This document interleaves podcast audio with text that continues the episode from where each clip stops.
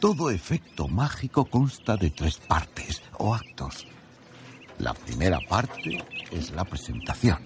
El mago muestra algo ordinario, una baraja de cartas, un pájaro o una persona. El segundo acto es la actuación. El mago, con eso que era ordinario, consigue hacer algo extraordinario. Todo efecto mágico consta de un tercer acto. La parte más complicada. Este acto es el prestigio.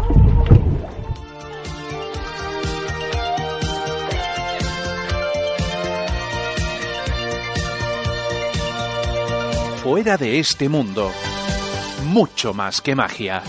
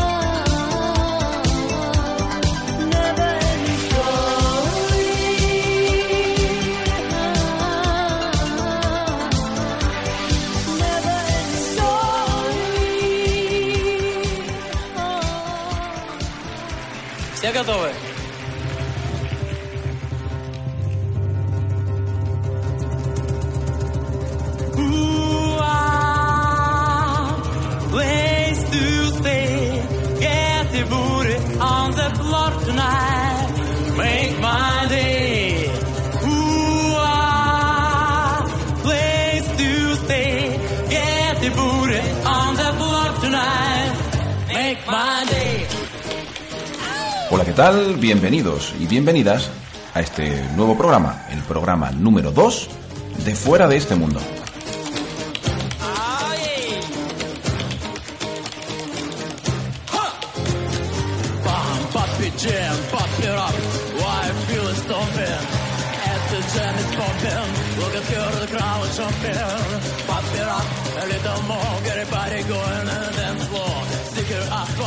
Y lo primero que tenemos que hacer es daros las gracias, daros las gracias por la acogida que ha tenido el primer programa, el primer programa de Fuera de este Mundo, en el que todos los comentarios que hemos recibido han sido pues muy positivos. Claro, también es verdad que supongo que si hay comentarios negativos, eso no los decimos.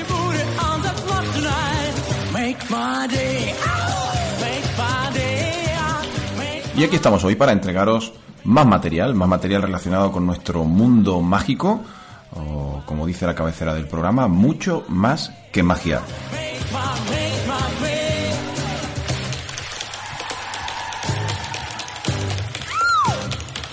Y sí, y sí, es verdad, nos lo habéis dicho también unos cuantos, la importancia que le damos a la música en este programa. Ya lo comentamos al principio y lo decimos de nuevo.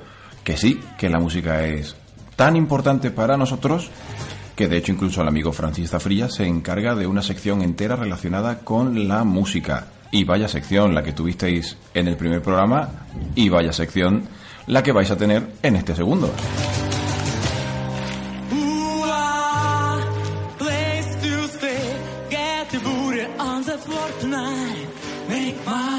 Algunos nos habéis dicho de que abramos un canal en Spotify. Tranquilitos, todo a su debido tiempo. Que es que, entre otras cosas, no tengo ni idea de cómo se hace eso.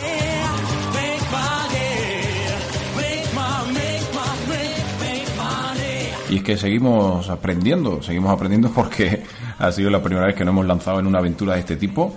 Y, y nada, esto se trata de aprender a aprender y seguir aprendiendo.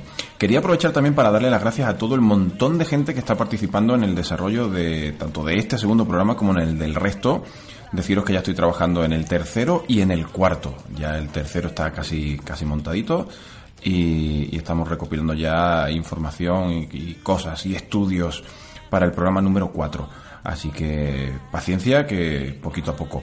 La idea es, la idea es ir trabajando con algunos programas de adelanto para que cuando venga la época de más curro, pues que no nos cueste tanto trabajo seguir sacando contenido.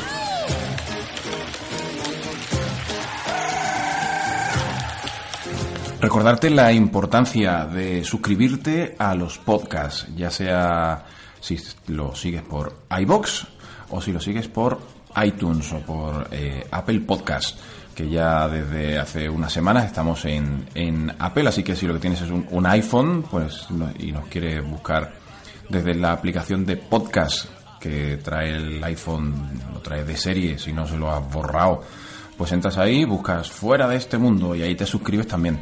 Eh, también podéis hacer comentarios tanto en el propio podcast eh, como en la, la, página que abrimos de Facebook, donde vamos poniendo todas las consultas que nos vaya haciendo y todas las actualizaciones y demás. La página pues también es fácil, fuera de este mundo.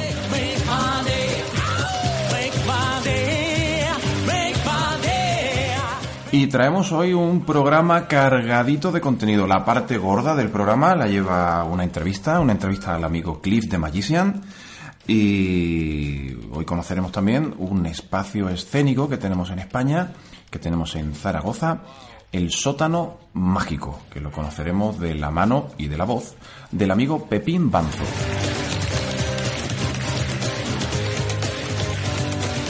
Además de eso, también vamos a conocer el primer recuerdo mágico que tienen muchos de nuestros amigos y amigas magos que escuchan el programa.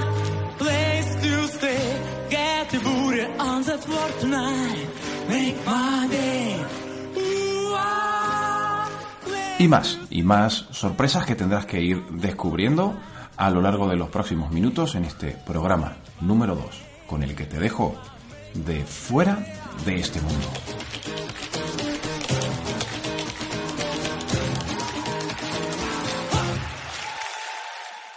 Veamos dónde te pongo. Slytherin no. Slytherin no. Slytherin no, ¿eh? ¿Estás seguro? Podrías ser muy grande, ¿sabes? Lo tienes todo en tu cabeza y Slytherin te ayudaría en tu camino a la grandeza. De eso no cabe la menor duda. ¿No? Por favor. Bueno, si lo tienes tan claro, mejor que estés en Gryffindor.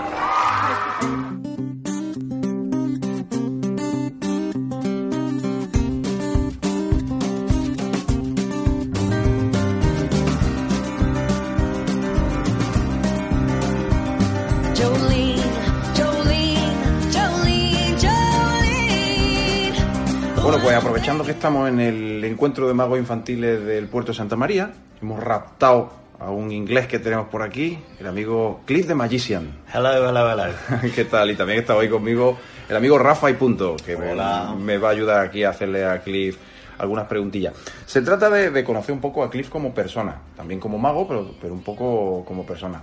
Así que quizás lo primero, Cliff, y la primera pregunta sería, ¿quién es Cliff de Magician? Uy, qué pregunta. A ver, soy un inglés, un inglés que vino hace casi 25 años a vivir aquí a España y la verdad estoy enamorado de España y muy feliz, muy feliz porque mi día a día es haciendo lo que quiero, que es magia infantil. ¿Nos, cuentas primero tu trabajo y luego ya te machaco con tu vida personal? Vale, muy bien, muy bien. ¿A qué, eh, qué, qué, qué magia haces? A ver, lo que hago es magia educativa en inglés. Entonces empecé haciendo shows para enseñar en inglés y como vi que funcionaba, pues desarrollé esa actividad para que sean shows educativas sobre varios temas, pero en inglés también. Tu cliente, por tanto, son los coles. Los colegios, los colegios. Y casi todo lo que es en colegios públicos de la Comunidad de Madrid.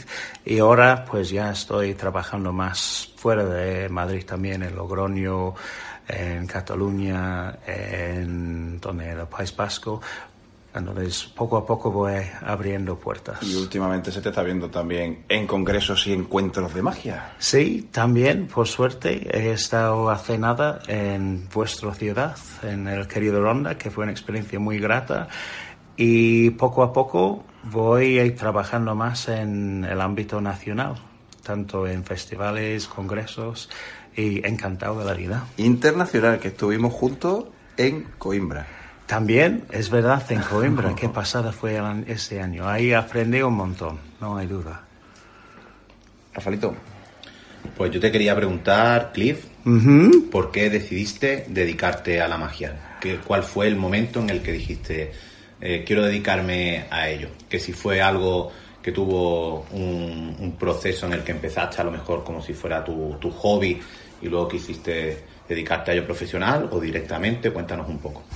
A ver, yo empecé debido a un eh, cumpleaños que fue a ver, eh, llevé mi hijo Alex, el, más, el mayor, a un cumpleaños, había un padre eh, haciendo magia para amanecer la fiesta. Y así me recordó mucho de cuánto me gustaba la magia y vi que yo cre- creí que podía hacerlo.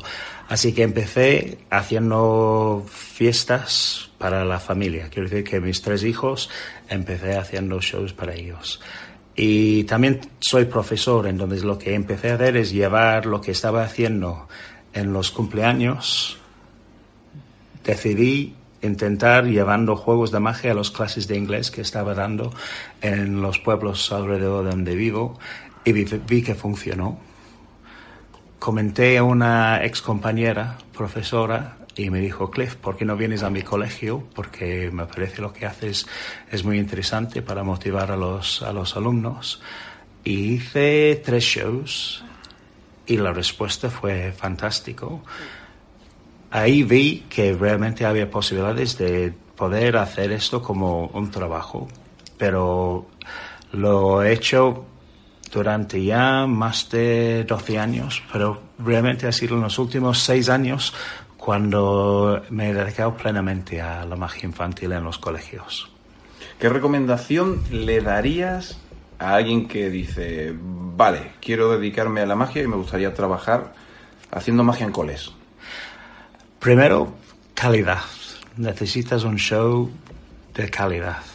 Los colegios son muy exigentes. Ya sabemos que el público infantil es un público muy exigente. Si no les gusta, lo transmiten enseguida. Pero para los profes, ellos no solamente buscan que los niños lo pasen bien. Ellos buscan algo didáctico, algo educativo en lo que haces. Entonces, si quieres dedicarte a hacer magia en los coles a diario, necesitas un producto de calidad y que realmente es educativa.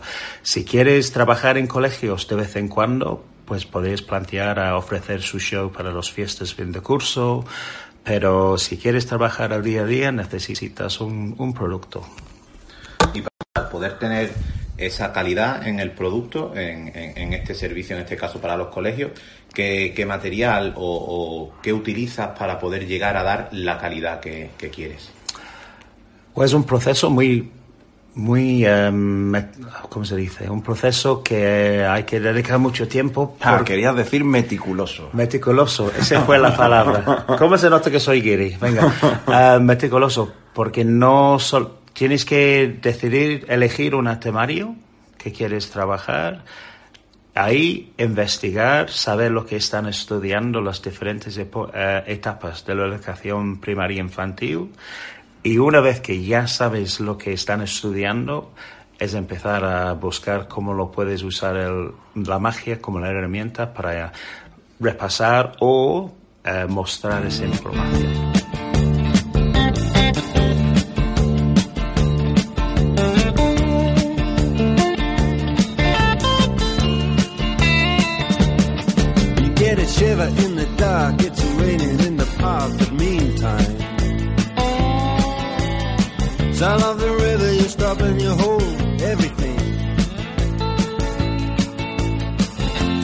Band is blowing Dixie, double fall time. You feel alright when you hear the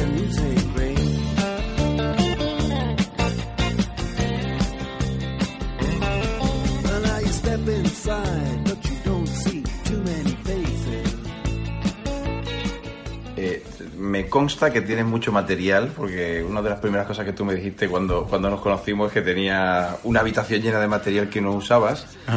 Y, y te pregunté qué recomendación me darías, que nos conocimos ya hace un tiempo, y me dijiste que pensara mucho lo que quería antes de comprarlo y que com- com- comprara lo que quería para mi show y, y no juegos sueltos eh, para meter en un show así con calzador, ¿no? Entonces mi pregunta de ahora es, ¿qué le recomendarías a la gente en cuanto a compras? A ver, mm, interesante pregunta. A ver, yo soy adicto a la magia, tan- todos los, todo tipo de magia, no solamente magia infantil. Entonces estoy mucho tiempo leyendo tanto en internet o en libros y intento estar al día de todo lo que está pasando en el mundo mágico. Y tengo un libro libreta donde si hay algún efecto que me interesa o me parece muy mágico, eh, lo voy apuntando. Y ahí tengo una herramienta de si decido que voy a hacer un show sobre el espacio, pues ahí tengo un sitio para ir a mirar lo que había visto, lo que me parece que podría funcionar. Mm, Yo te quiero preguntar, Cliff, eh, para ti, eh, ¿qué es la magia? ¿Cómo definirías la magia? Uy, gran pregunta. ¿Qué es la magia? Para mí, la magia es poder llevar al público a un sitio fuera de lo normal y el cotidiano. Venga, palabra larga y complicada bien, para mí. bien. Eh, pa- para mí eso es clave. Y con el estilo de magia que hago, la, la risa, la diversión es, es clave también. Entonces, si soy capaz de hacer la mezcla tanto de ilusionar y hacer reír, ese es el clave. La otra cosa para mí también es Em, lo que he vivido en, en Ronda, por ejemplo, en llevar lo- mi- mis espectáculos que yo ah, llevo haciendo en los colegios, que sé que funciona, es llevarlo a otros sitios donde la gente no necesariamente espera que el mago va a estar delante hablando en inglés y ver que soy capaz de conectar con la gente y meterlos en mi pequeño mundo. Eh, para mí, esa es magia también. Para la gente que no lo sepa, eh, Cliff hace su show completamente en inglés. Esto, eh, cuando he visto público que ha estado en sus espectáculos, eh, la gente siempre me dice lo mismo. No sabía que mi niño sabía tanto inglés. Porque la, la respuesta de los niños es, es flipante. O sea, es como, Lo entienden todo.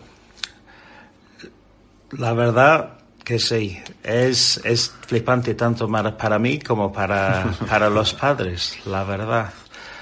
Pero he encontrado una fórmula donde los niños a través de la repetición se mete 100% en el show y es una, para mí es una pasada y me alegro mucho que los compañeros y los padres y los demás pueden, pueden verlo porque yo creo que es magia también. Cliff, referentes que tengas en el mundo de la magia. Am, para mí la influencia de la- lo que es el- la magia de los em, británicos han sido muy importantes.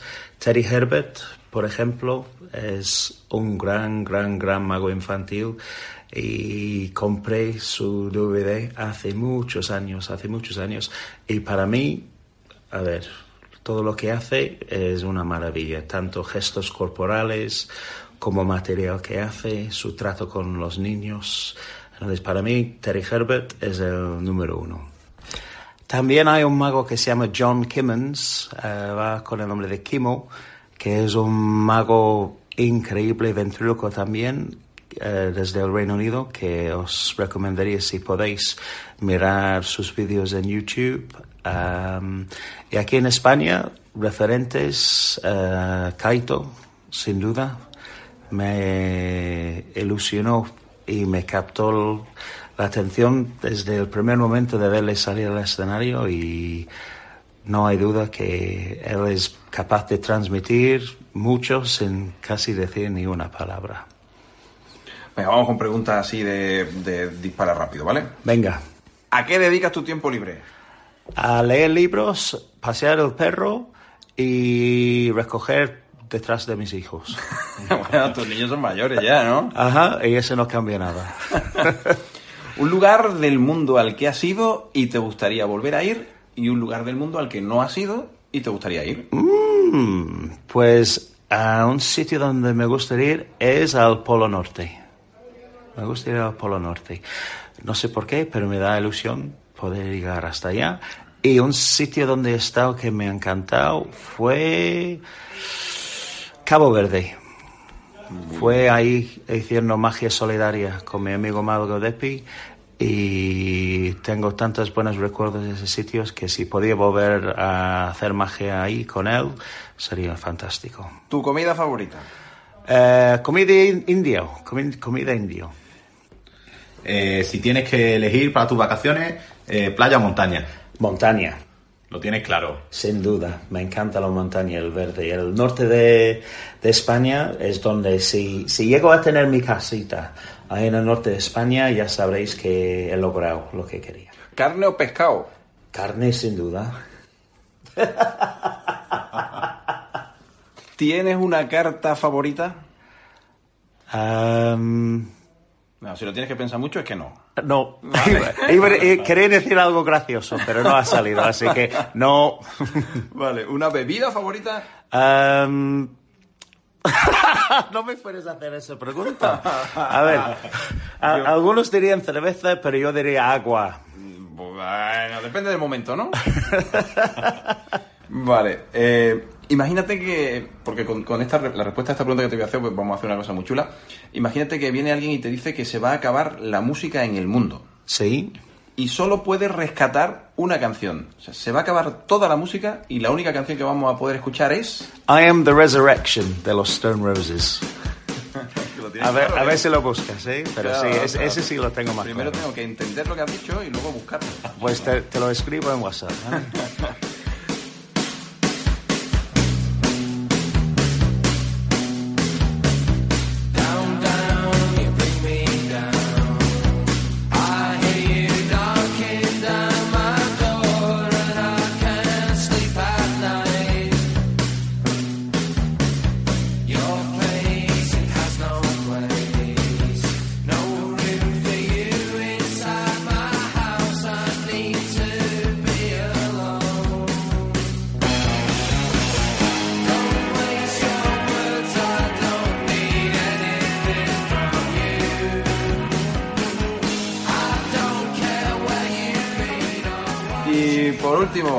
sociales?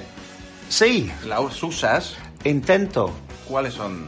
Eh, Facebook y Facebook. ¿Y qué tenemos que poner en Facebook o Facebook para encontrarte? Um, Cliff the Magician.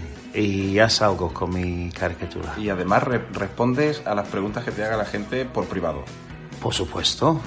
Pues ya está, solo era esto. Si quieres decir alguna cosita, ahí tienes el botón dado para que cuentes lo que quieras. Ah, pues encantado. Muchas gracias por haber querido escuchar mis, mis palabras. Perdóname por mi acento, Mr. Robinson, pero es, es lo que hay. Y eh, si alguien quiere hablar conmigo de la magia infantil, pues ya sabéis dónde podéis contactar conmigo.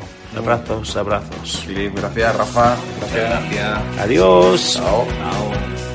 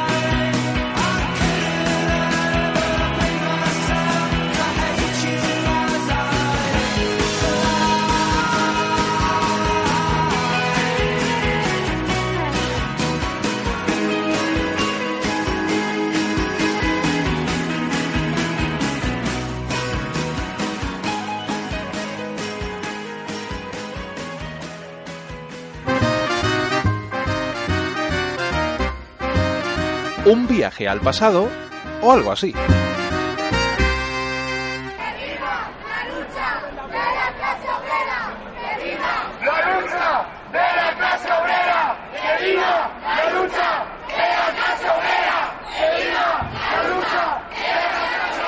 En el año 1855 se produce en Barcelona la sublevación de los obreros, que terminan declarándose en huelga.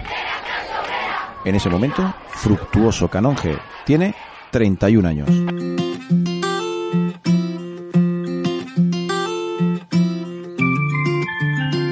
Fructuoso, que venía de una familia muy pobre, en ese momento tenía un puesto de limpiabotas, aunque ya había sido aprendiz de cerrajero y ayudante de ilusionistas. En aquella sublevación de Barcelona tiene muchos problemas con el capitán general de Cataluña, el capitán general Zapatero, lo que le costó ser condenado a muerte. Gracias a los contactos eh, de un amigo, hacen que le cambien la pena por un destierro a Cuba.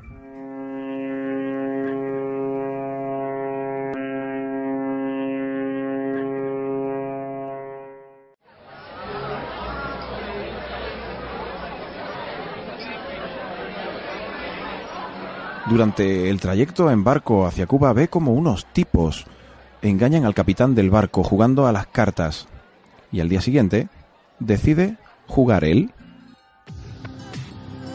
Usando sus conocimientos mágicos, consigue recuperar el dinero del capitán. Se lo devuelve. Así que el capitán media para que le quiten el castigo. Y él descubre, en ese momento, que quizás pueda ganarse la vida con la magia.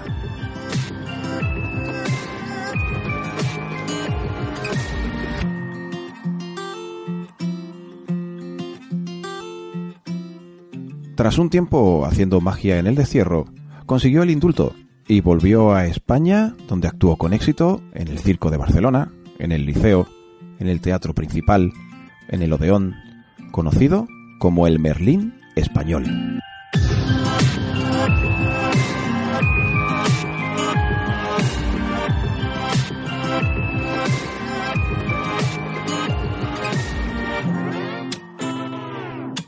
En Francia hizo magia en los cafés. En América del Sur fue muy famoso su juego de parar los relojes. Y terminó haciendo magia en la corte de Amadeo de Saboya e Isabel II.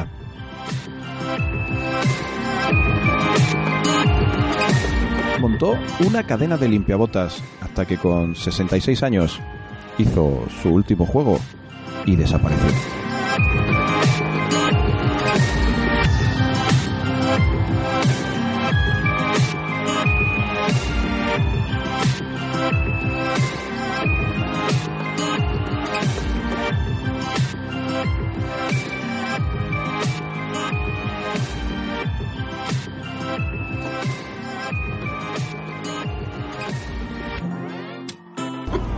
Sabes, no es fácil. Según estos libros, algunos de esos tíos ensayan un simple truco ocho horas al día durante años ¿En serio? Pues esos tíos deberían vivir un poco más. ¿Tienes problemas con los magos en general o con estos en particular? Ah, generalmente paso de los magos.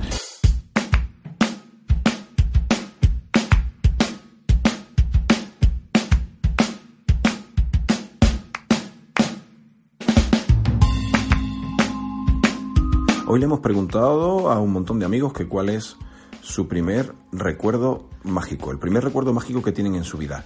Y este ha sido el resultado.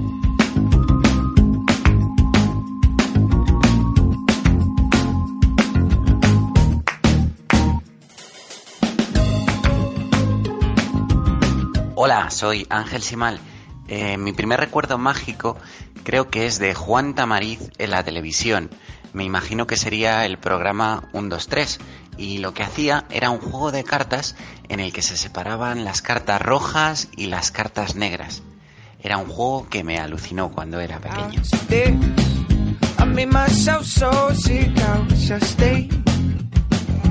Hola, ¿qué tal? Mi nombre es Lorenzo de Buenos Aires, Argentina, el mago Lorenzo, y mi primer recuerdo mágico es en el cumpleaños de una compañera mía de 6 años.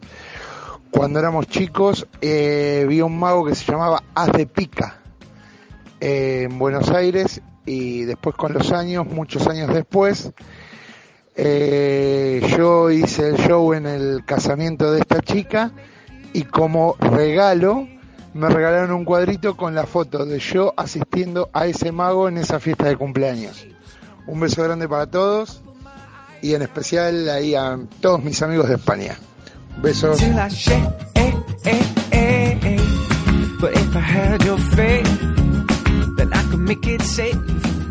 Hola, soy Víctor Cerro y el primer recuerdo mágico que tengo es cuando estaba jugando con un cochecito y se me acercó un hombre, un hombre que luego descubrí que era un ilusionista, amigo de mi familia, e hizo desaparecer el cochecito con el que yo estaba jugando delante de mis ojos. Fue tan alucinante que desde ese momento tuve totalmente claro que a partir de ese día solo quería ser una cosa en la vida, ilusionista.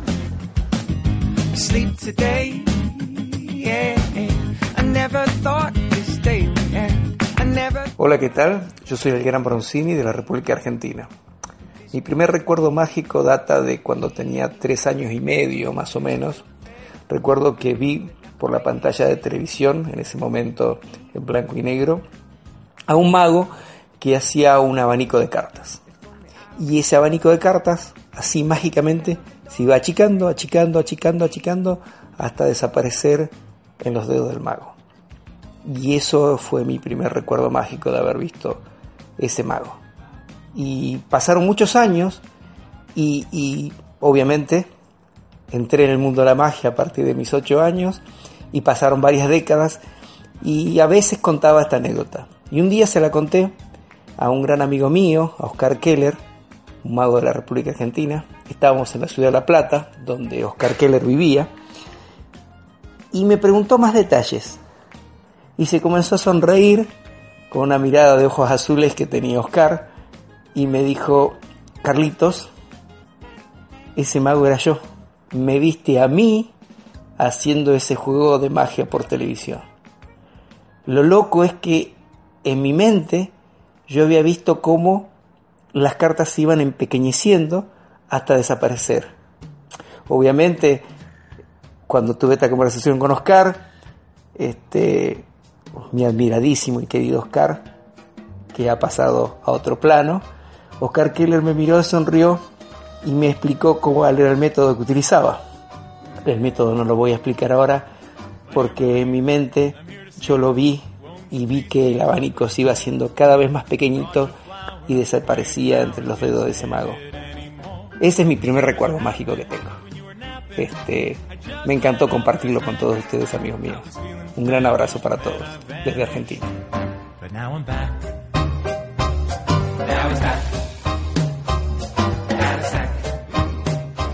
Hola, soy la brujita Patri Zener y os voy a contar mi primer recuerdo mágico es de cuando era pequeña. En realidad no es solo un recuerdo mágico, sino que fueron dos. Es que no sé cuál fue primero. Bueno, os cuento los dos y ya está. Uno de ellos fue em, un baúl que se compró mi madre para guardar ropa.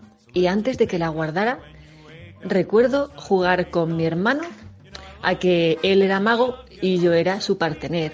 Y le aparecía mm, del baúl después de él decir unas palabras mágicas. Era divertido, pero ahora de mayor es más divertido todavía, claro. Y el otro recuerdo es de cuando estábamos comiendo, mi hermana mayor eh, hacía números de magia con la comida, en concreto con bolitas de chocolate.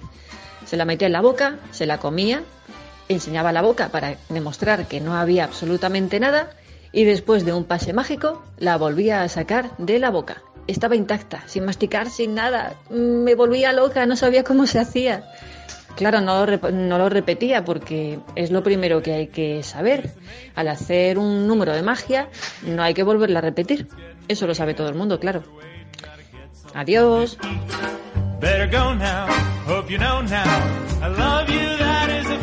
Hola, muy buenas. Mi nombre es Luis Noval, soy de Sevilla.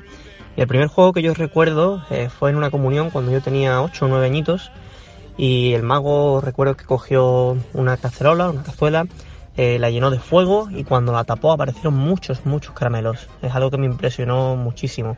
Recuerdo que después hizo magia con cartas, con pañuelos, pero eso lo tengo, lo tengo grabado en la mente.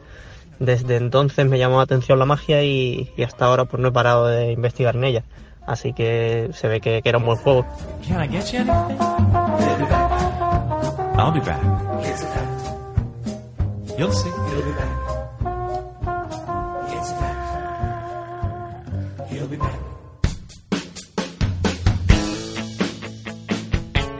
Estás escuchando Fuera de este mundo, tu podcast de magia e ilusionismo.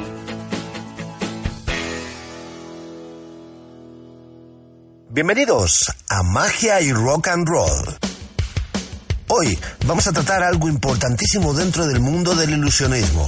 Pero como siempre, lo haremos enfocado al mundo de la música. Hoy toca hablar de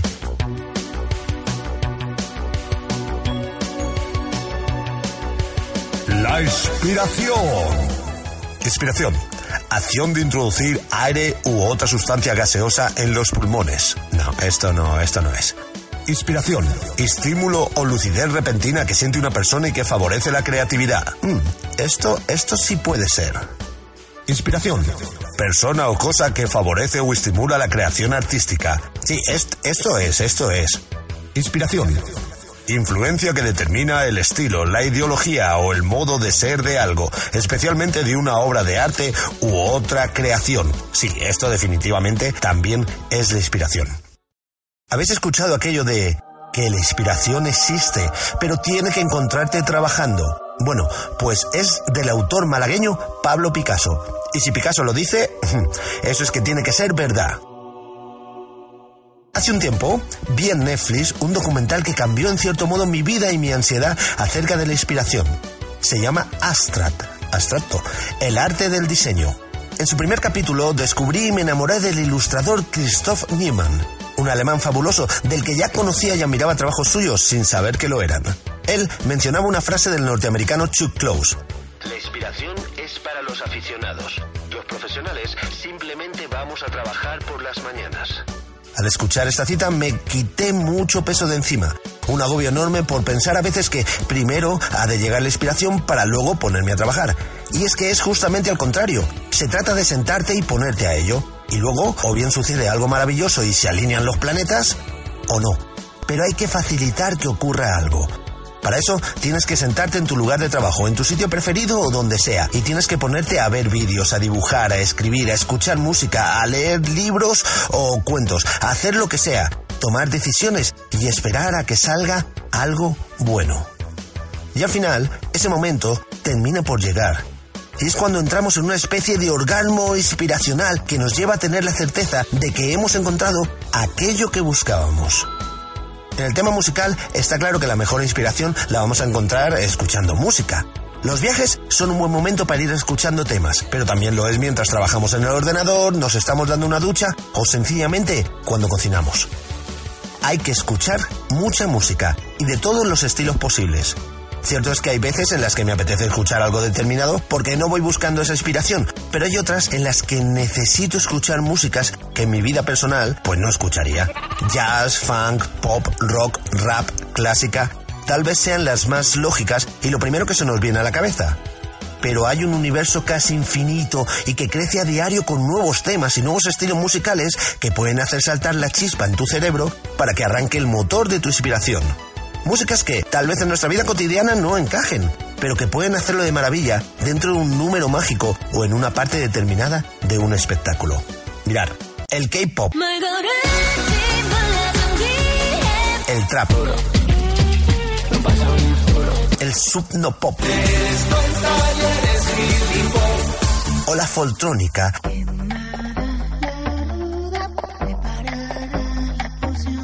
son estilos relativamente muy nuevos que tal vez no te gusten para escuchar mientras estás mirando un atardecer, pero podrían tener su sitio en tus espectáculos. O, y atención porque esto es muy importante. Puede ser que descubras un tema musical o que vuelvas a escucharlo y eso te lleve a aprender los motores para que salga de ahí, de su melodía o de su letra, algo que termine siendo la semilla de una rutina mágica.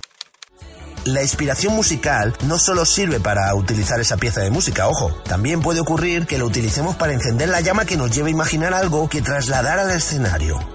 Sin usar el tema que nos ha inspirado, ¿eh? Esta también es otra buena opción. Y por favor, apuntad todo lo que se os ocurra. En el mundo de la magia hay cosas que queremos hacer y no podemos.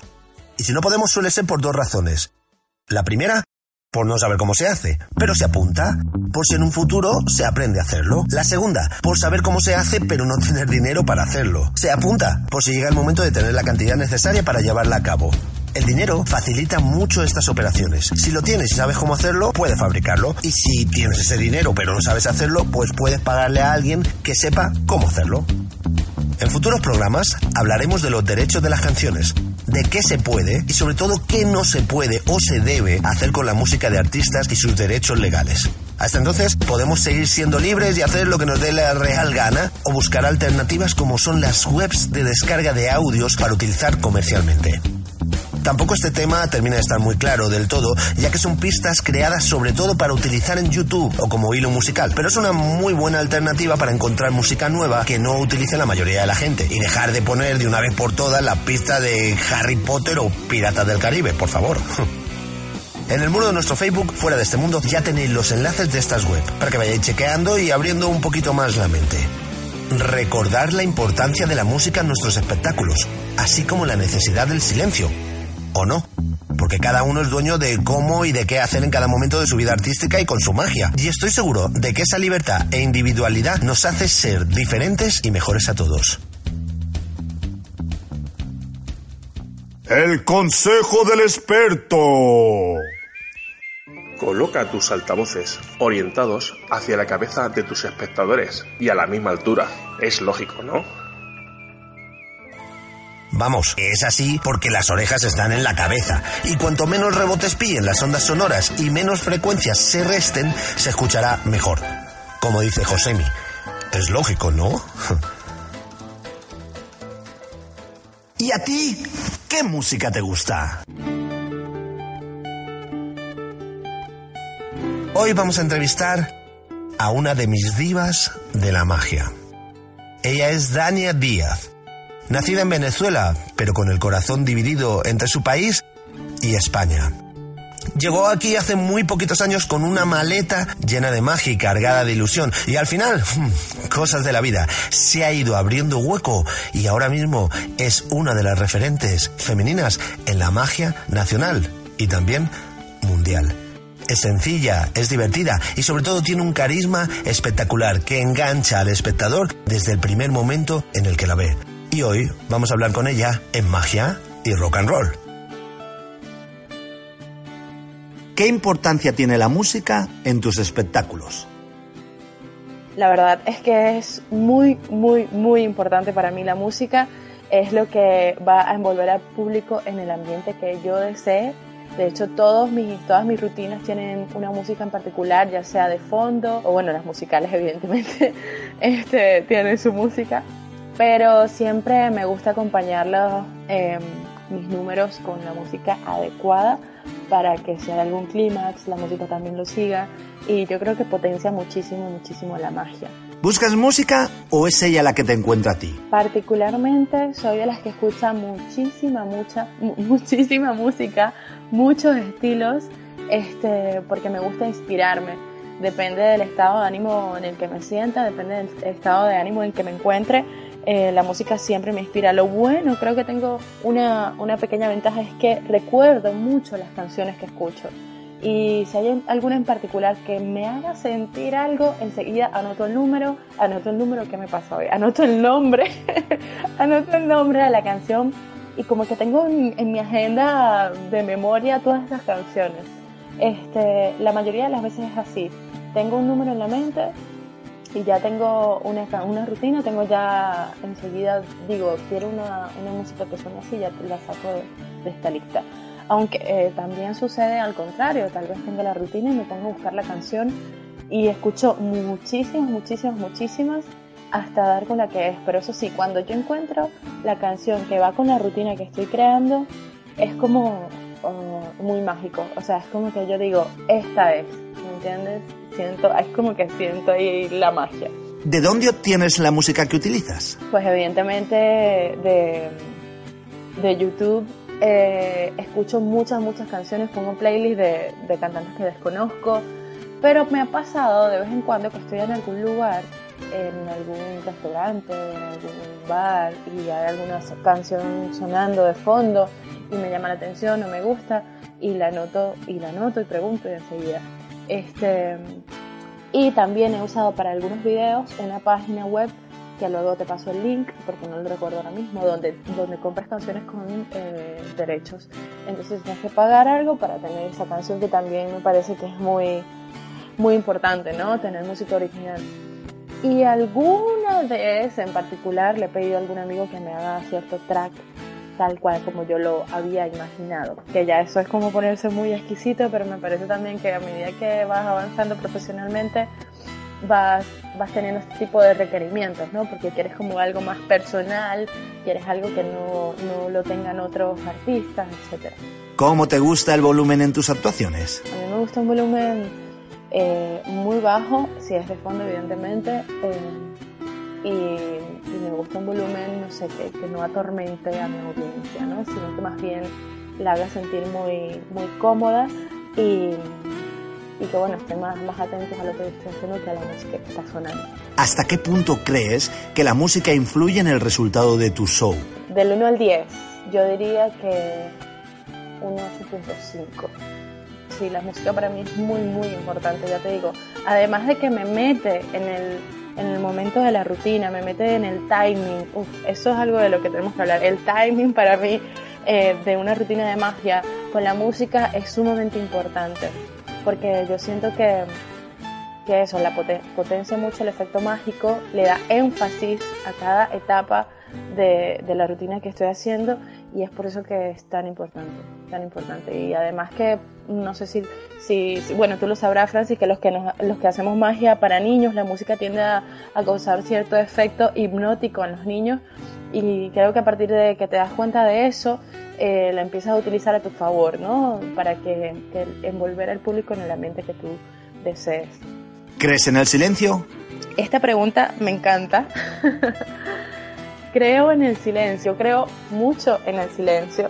Em, creo que, que, el silencio te permite... ¿Cuál es la palabra? No buscarla bien, espérate. Em, no, no la tengo ahorita, ¿vale? Pero, pero la tendré.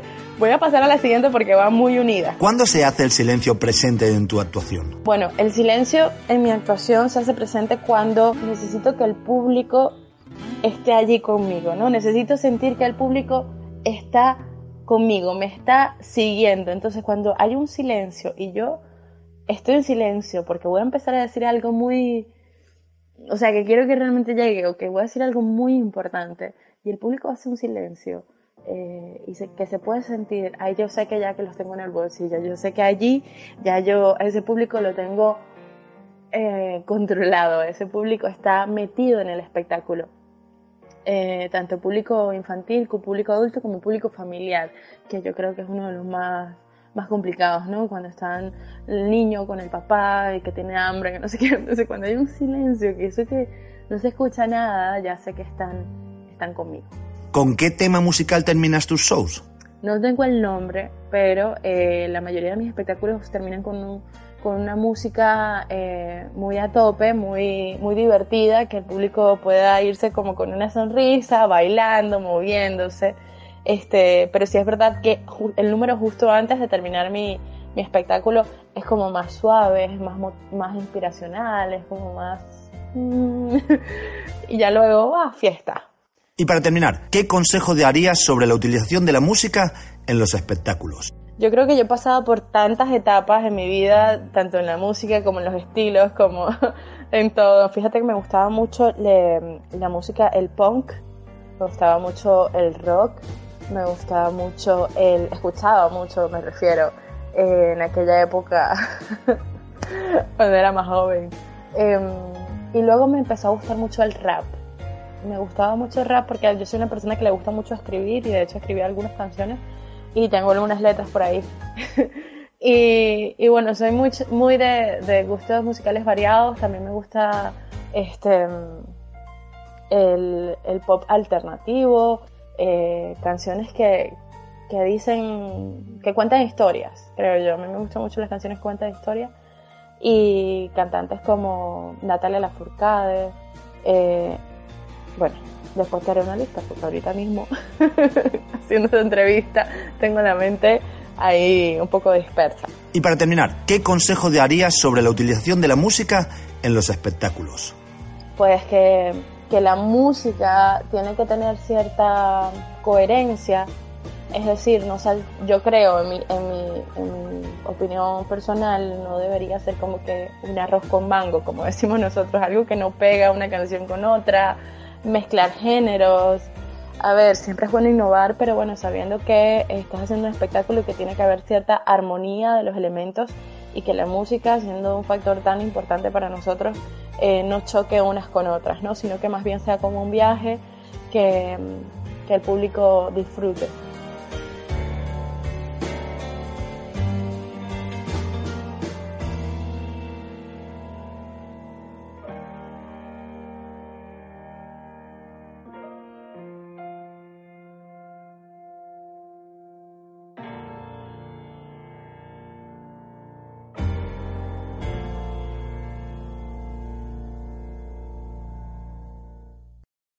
Hablemos de aplicaciones. La inspiración se encuentra a veces en un tema.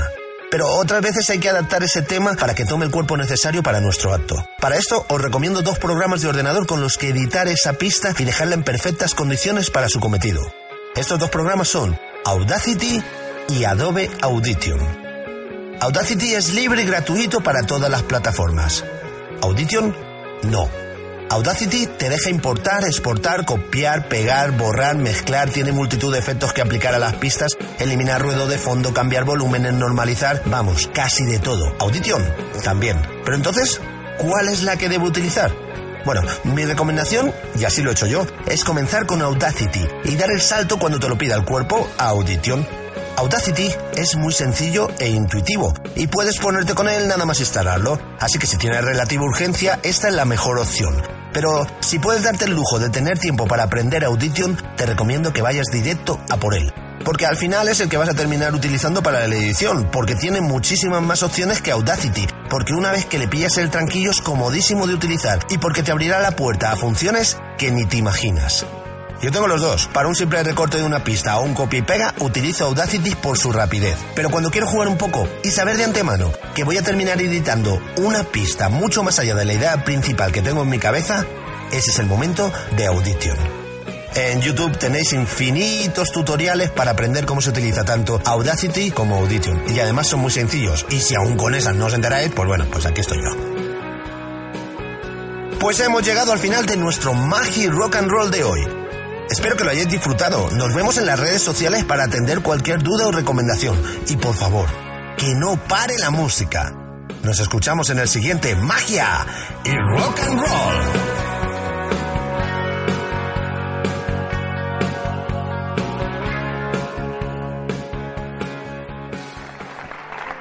Esto sí es lo mejor que se puede hacer, Juan. Pues esa es una teoría errónea y una solemne majadería. ¿Por qué es una teoría errónea y una solemne majadería? Pues hombre, muy vale, porque.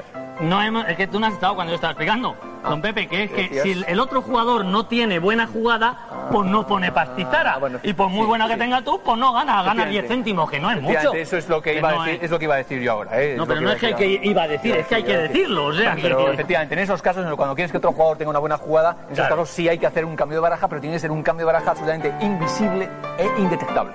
Bueno, pero cuando están mirando la gente, un cambio invisible e indetectable suele ser imposible. Perdona, Juan, pero es una teoría errónea, una solemne majadería y una generalización urbi et orbi. Agárrate si sabe latín, oye, fíjate, esa no.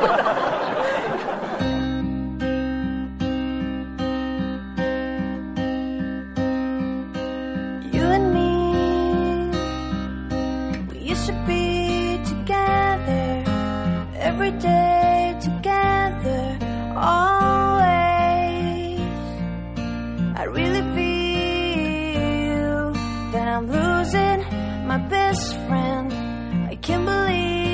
could be the end. It looks Bueno, pues como recordaréis, en el primer programa empezamos un estudio de cómo es la magia familiar, la magia en cumpleaños en diferentes países y estuvimos hablando de Argentina, de Uruguay y de México. En esta segunda entrega se suman a este estudio la comunidad hispana en Estados Unidos y Chile.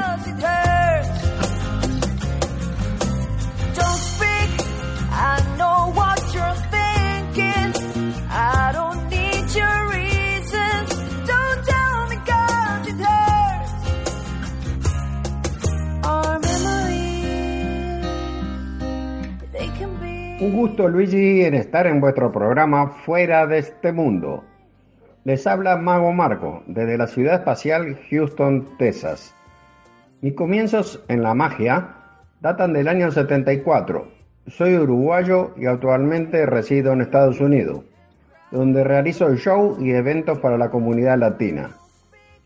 Al llegar a Estados Unidos tuve que dejar mi personaje Mago Marcos, el príncipe intergaláctico, e incorporar a mi hijo, el payasito Tuffy, como partener, pasando a ser el aprendiz de mago.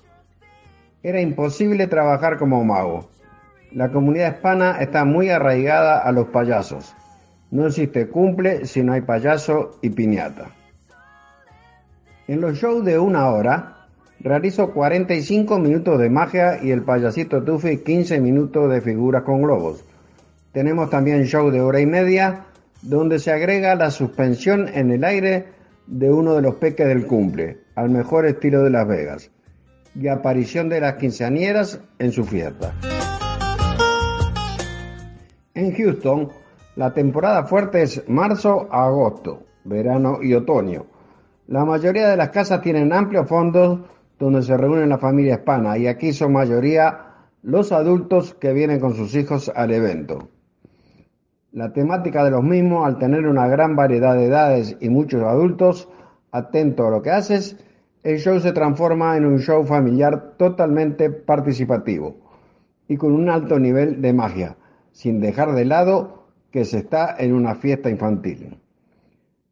El costo del show está en 260 euros, disponibles para familias que estén ganando arriba de 18 euros la hora o sea, profesionales y cargos altos de una compañía. Como curioso, para los europeos, no existen las clásicas comuniones ni los eventos en pueblos como en vuestra tierra. Un agrado poder estar con ustedes. Les saluda Mago Marcos.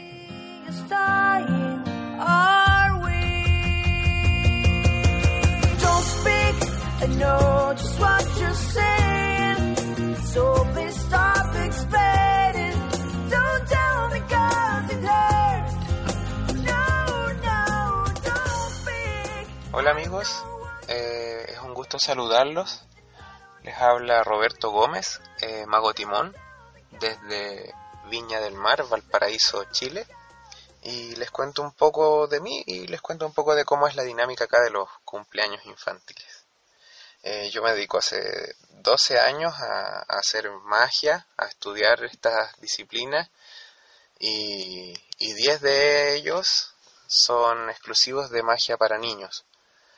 Eh, si bien no me dedico el 100% de mi tiempo a ello, ya que tengo otro trabajo como músico, eh, sí significa el 50% de mis ingresos. Así que me gusta mucho estudiar, todos los días estoy pensando en magia infantil, yo creo que como todos.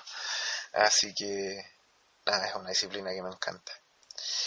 Eh, el tema que nos reúne es los cumpleaños. Los, los cumpleaños tienen, tienen un formato bien marcado acá en Chile eh, por lo que escuché en algunos otros audios también se da bastante, tienen, tienen algunas actividades fijas, por ponerle un nombre, que son por ejemplo juegos inflables, eh, camas elásticas, no sé, estos carros de comida a veces, dependiendo de, los bolsillos de, los papás que, organizan la actividad.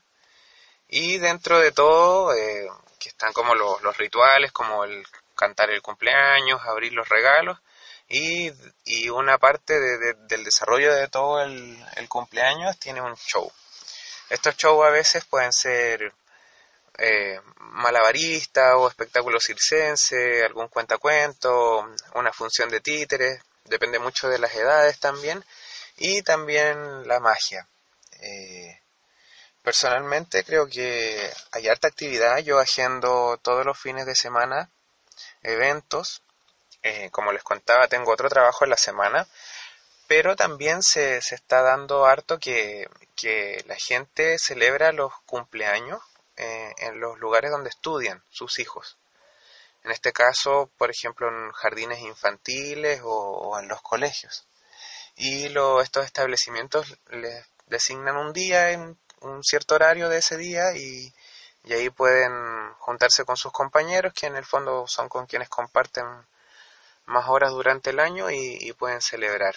Se hace una convivencia, comen, toman algo y, y luego hay un show que es en el mismo salón donde, donde estudian y, y, y generalmente puede ser un mago o algo así porque son como a puertas cerradas. Eh, los lugares que se hacen los cumpleaños particulares, los eventos particulares, siempre son, si no es en una casa, en el domicilio del, del, de los festejados, en los departamentos, por ejemplo, tienen un salón especial para eventos, y le llaman siempre los salones multiuso, que se estila bastante, o en alguna sede o dependencia de algún club social, de, del club de fútbol o de algún club al que pertenezcan.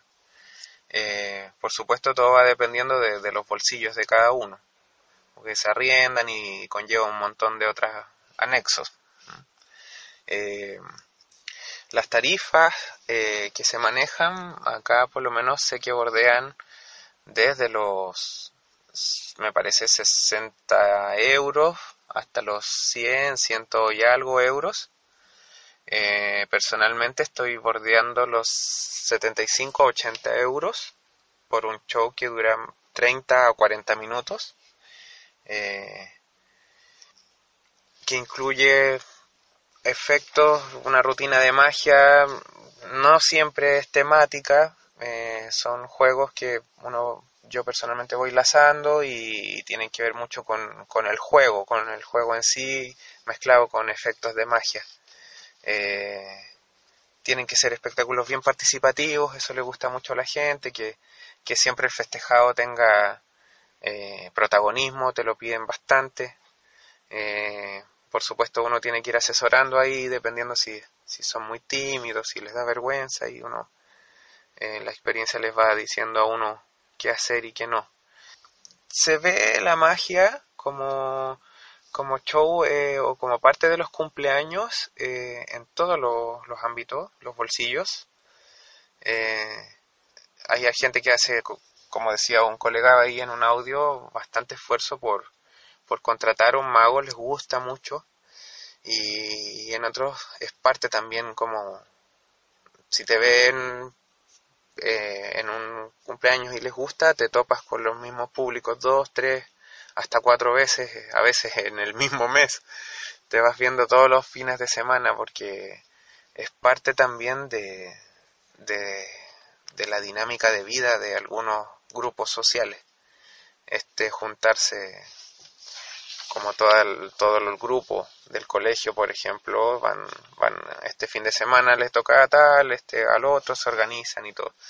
Así que muchas veces hay que tener varias rutinas para, para los niños. Si bien a veces la rutina puede ser la misma y va cambiando obviamente la presentación por, por las edades. Se estila bastante hacerlos en la tarde. Eh, acá por lo menos en la región hay pocos cumpleaños que se hacen en la mañana o antes del mediodía. Pero sí me ha tocado ya bastante, por lo menos una vez al mes, que, que te agenden para un horario AM, por decirlo así.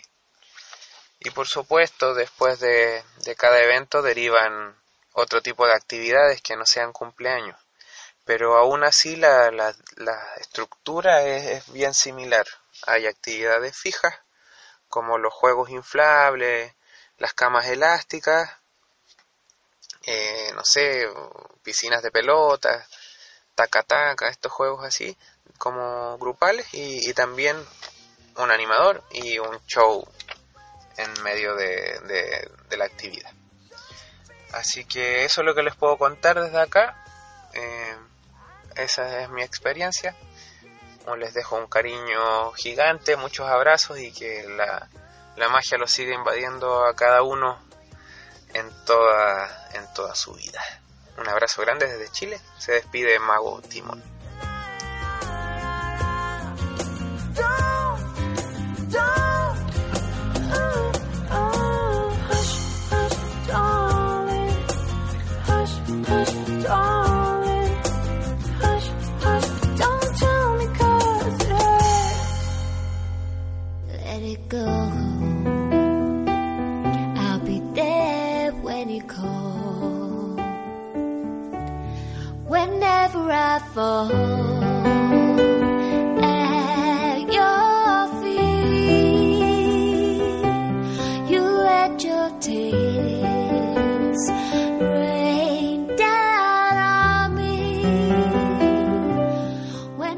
El otro día dando un paseo por, por Facebook pude ver el, el comentario de un compañero, de Julianini, y me gustó mucho, me gustó tanto que le escribí y le dije, oye Julián, ¿te importa grabarme esto en audio para ponerlo en el podcast? Y, me dio una idea. Me di- bueno, primero me dijo que sí, que sin problema y lo vais a escuchar ahora. Y además me dio la idea de que, pues nada, si hay alguien que quiera colaborar con alguna reflexión o con alguna idea, abierto estamos a cualquier recomendación. Este es el comentario, la reflexión del amigo Julianini.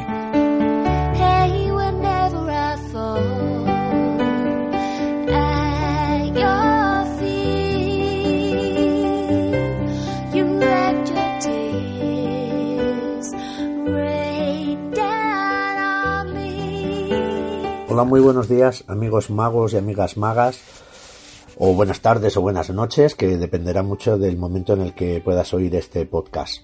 Soy el mago Julianini, mago infantil de Cantabria, y quiero agradecer a Luigi la oportunidad de, de esta pequeña tribuna en el podcast de Fuera de este Mundo. Quería compartir una pequeña reflexión que me surgió un día en el que estaba hablando con un compañero muy cerca de donde yo vivo, y me planteaba que se iba a tomar un año sabático para poder trabajar en números y en espectáculos para volver al cabo de este año con una magia más profesional, una magia muy profesional. Y a mí aquello me llamó la atención por una razón muy sencilla, porque este mago en concreto era profesional. Tenía eh, su estaba dado de alta convenientemente, facturaba, eh, pagaba sus impuestos y demás.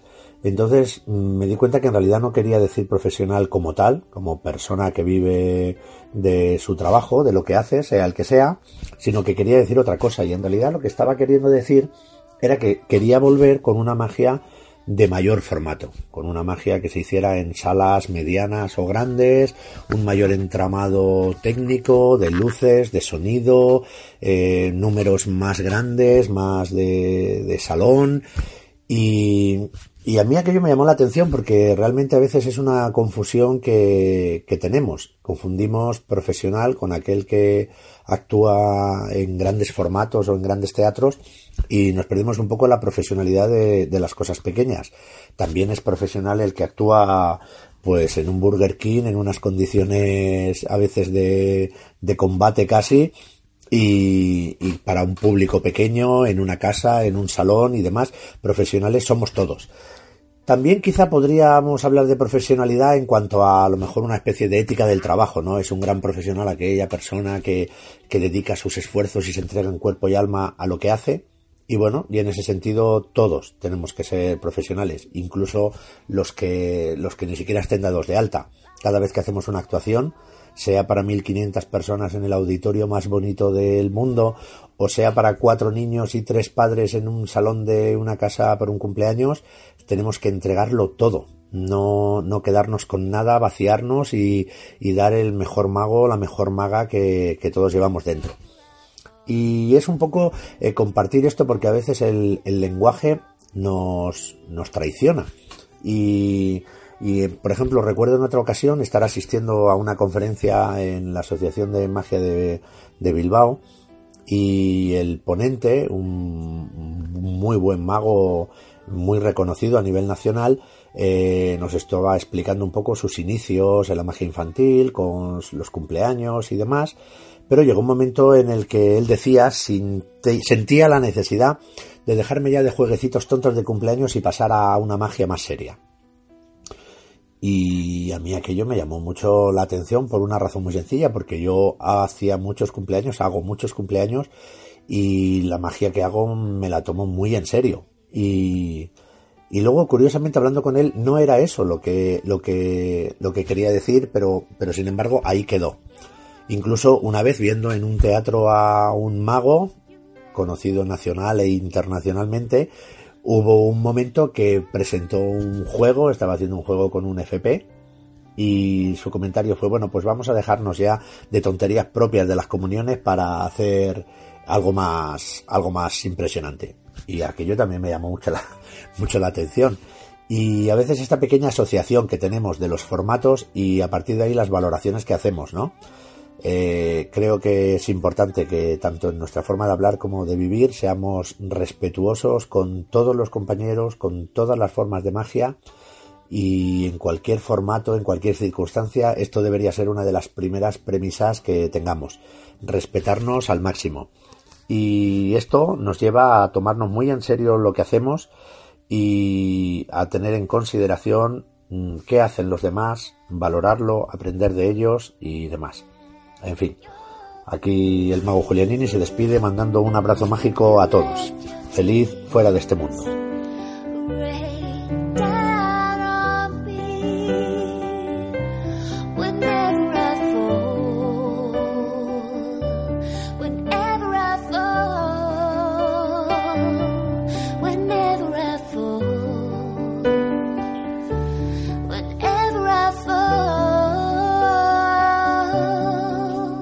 Hola a todos, soy Rubén Vilagrán y nada, quería mandar un saludo muy grande y mucha suerte para el nuevo podcast que se llama Fuera de este mundo. Así que nada, besitos.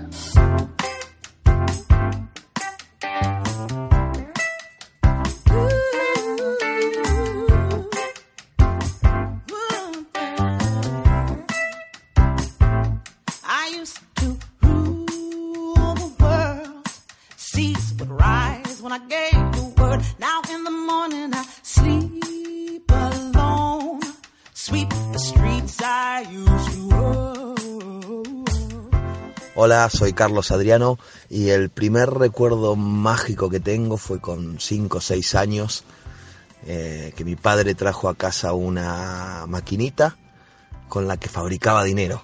Se metía un pedazo de papel, un papel blanco y se da vuelta unos rodillos y salía del otro lado un billete. Para mí fue absolutamente mágico y me pasé días recortando papelitos para meterlos en la máquina. Después con el tiempo eh, supe su, funciona- su, su funcionamiento, supe que era un, un aparato mágico y dejé de cortar papeles con 29 años.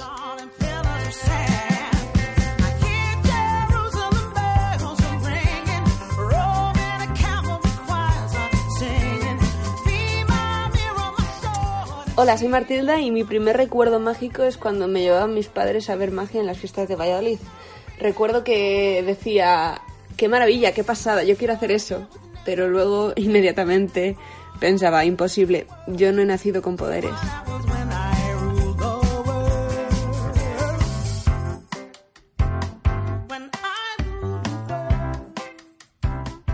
Hola, soy Marcos Ortega.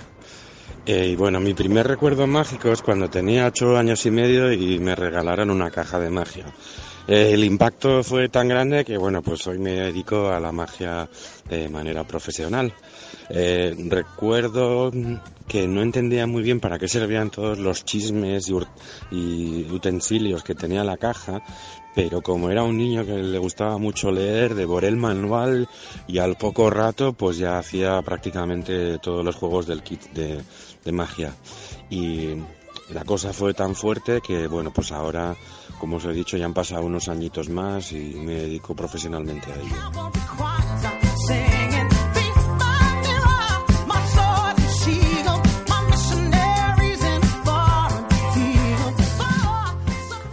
Hola, soy Jeff Tuzan. Mi primer eh, recuerdo mágico, estaba yo muy joven. Yo creo que si no, si no fue el primer especial, será el segundo especial de David Copperfield. Y ya se puede imaginar la, que hace tiempo de ello. Pero pasó muchísimo tiempo para que luego empezara yo a aprender magia. No obstante, eso es mi, mi más viejo recuerdo mágico y obviamente pues creo que un modelo que, que todo el mundo se inspira para iniciarse en la magia.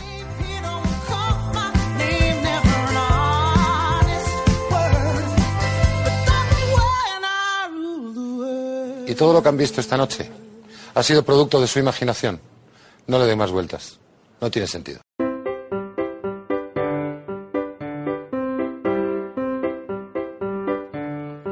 Y en el próximo programa... Oh, hay que calentar la voz para los podcasts, que si no, después la gente no está, está grabando. Ah, vale, vale. Hoy estoy con José María Alcázar, uno de los propietarios de la tienda Under Magic. Pero si te comes un juego de magia que te cuesta 300 euros, es caro. Es costoso, no es caro. Igual que una gran ilusión. Una gran ilusión porque vale aquí 5.000 pavos. No porque soldar los hierros cuesta 5.000 pavos, es porque hay un estudio previo. un trabajo. ¿Qué, ¿Qué consejo le darías a esta gente que está empezando en el mundo de la magia, evidentemente como aficionados? Hola, soy Paco Ruiz, tengo 54 años y llevo toda la vida en la magia. Hola, mi nombre es Paulino Gil, vivo en Zamora. Tu país será salvado solo si aceptas como aliados a los franceses. Es la historia de Marius Cacenev. No os lo perdáis. ¡Fuera de este mundo! Pedazo de podcast.